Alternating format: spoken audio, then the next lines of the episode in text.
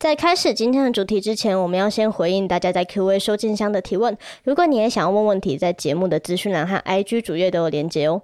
今天要提问的是阿荣，他问：到处问异性抱抱算是婊子的一种吗？因为我发现我其实很喜欢抱抱，那是一个安慰跟救赎。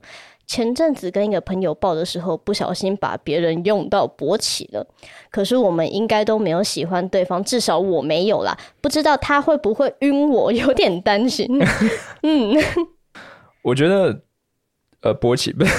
哎，好，我们来谈论勃起。好，我真的蛮好奇。我觉得，我觉得抱抱是一种应该被独立出来的生理需求。就很多时候，我们甚至可以不用做爱，但是我们希望能够抱睡，就是这个原因嘛。所以。阿荣他喜欢抱抱，我觉得很棒啊。嗯，然后阿荣也不用太担心你的朋友会晕船啊，因为如果说是晕船的话，应该会有比勃起更明确的一些举动，比如说传讯息跟你说早安、晚安、吃饭没，然后后面会挂好一个勃起，他代表说对他晕船了。差，其实我不太确定。就我对男生有时候也不是那么有信心，因为我听说，事实上，现实的男生就是会跟你走近一点，不小心擦到你的指尖。我常看到 D 卡上面有这种分享，你男朋友会吗？嗯，没有，我刚刚举例的那一个 那么夸张，不是说碰到他的时候他就直接爆射，但是他跟我承认，刚开始跟我约会的时候，我只是坐在他的机车后座，他就有点硬了。他闻到我的体香，其实处男可能会啊，我觉得处男大概他们的敏感就是这么的高。OK，好，那接下来就进到我们今天的主题了。嗯，其实我跟伊妮最近在准备录音题目的时候，常有一种感觉，就是不知道地球上的性爱好像已经开始满足不了我们了。对，很无聊哎，都没有灵感，所以我们就开始反省，会不会是不知不觉出现了一条线去。局限了我们对性爱的想象。那之后我们发现那条线大概是卡门线吧，就是大气层跟外太空的那个交界。今天我们想把目光放远一点，跟大家来聊一些不一样的话题。也就是，如果你在外太空做爱的话，那会是一种怎样的感觉？能不能挽救我们在性爱中逐渐失去的新鲜感？这个我是不知道啦，或许新鲜感在真空的环境下，那个保质期会比较久一点。但是自从这个太空人的职业出现之后，我就超级好奇，在他们的那个工作环境下，到底要怎么去解决自己的生理需求？就是你们还是会想要靠一发吧？就是太空人比起对虫洞感兴趣，或也会对其他洞感兴趣啊？对对，那个叫什么？生命的入口。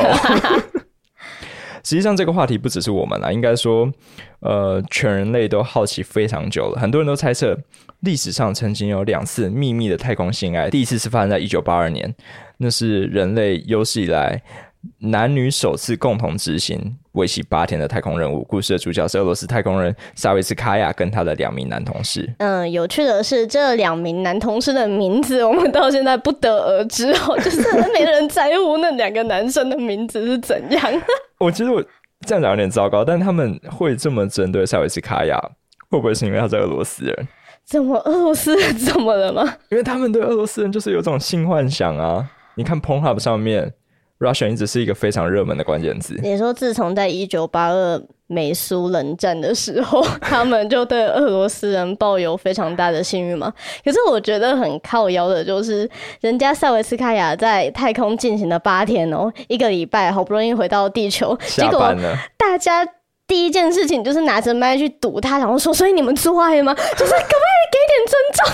这样很靠腰哦，就跟我们现在一样。我都不骄傲，人家就很好奇没？那第二次是发生在一九九二年，当时 NASA 的奋进号太空飞机执行的任务，那机上有一对已婚夫妇，他们是太空人 Mark Lee 跟他的老婆 Jane Davis。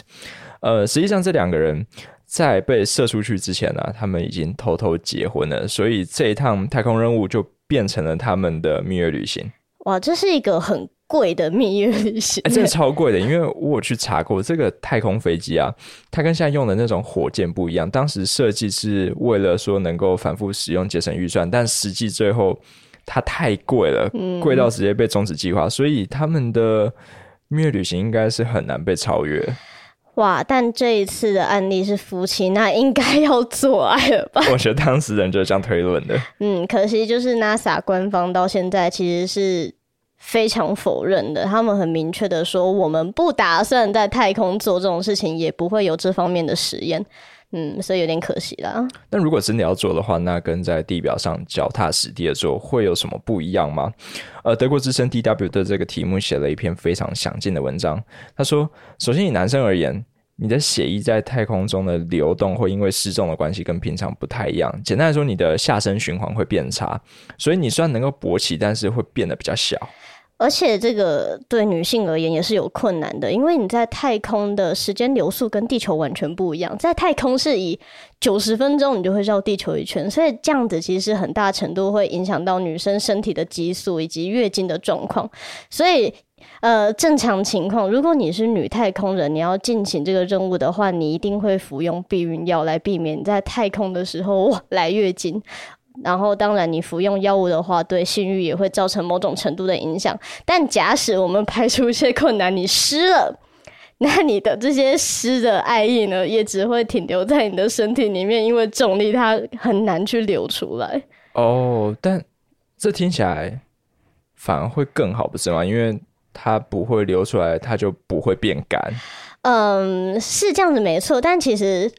对于做爱这件事情，最大的挑战就是我们要去反抗牛顿，因为当两个人想要在无重力的状况进行完美的碰撞的时候，事实上会有一个反作用力直接在你们撞的那一下，对，直接把你们两个弹开，就射像以等速直线运动，就是你就飞到太空的尽头这样子。等一下，你们没有把门窗关好，请在室内做这个运动好吗？哦，我知道很多老司机听到这边，有人说不会啊，我知道做爱的时候我要抓着对方，就是把他这样抓过来，然后我我再顶下去，你都要抓着他的头发说干操，我把你，等下男生都这样子吗？我不知道。好，但这边要跟你说的是有困难，因为呃你在外太空这么激烈运动的时候啊，你会流非常多的汗，因为。那里没有空气对流，所以你唯一的散热方式就是透过汗水。但偏偏又因为没有重力，所以这些汗水会呃在你的体表结成一层很绵密的汗膜呀，你会很湿滑。但是这也不是说没办法去克服的，因为有一位已经在 NASA 工作了十五年的工作人员，他叫 Paul，他说他目前想到的解决方案就是。找一个第三者在现场帮忙，直接帮助你们两个避免在碰撞的一半分离，或者是说他可以依靠道具，就是用魔鬼毡啊，把你的伴侣粘在你的墙上，基本上就像太空人平常睡觉的方式一样。OK，我不知道哎。破，你真的是天才，因为不管是第三个人还是是固定什么的，我觉得听起来都很赞。这就是帮 NASA 工作十五年的鬼才吗？他怎么知道我喜欢什么？讨厌。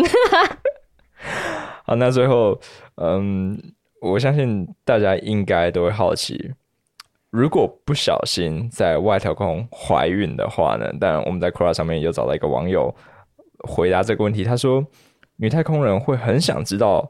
自己现在的结果怎么样？所以会派出一艘宇宙飞船到附近的便利商店买一盒烟云棒，然后男太空人回到地球之后就会被空性骚扰，然后女太空人在执行任务的期间会吃掉所有的 Oreo，而且还会一边问其他人说怀孕是不是让我看起来很胖，然后生他们的气，不管他们怎么回应。当然，这个是反串的，这个不是 NASA 官方的回答，这会被延上，不要闹。但俄罗斯真的有做过动物研究，他们发现，在无重力的环境下。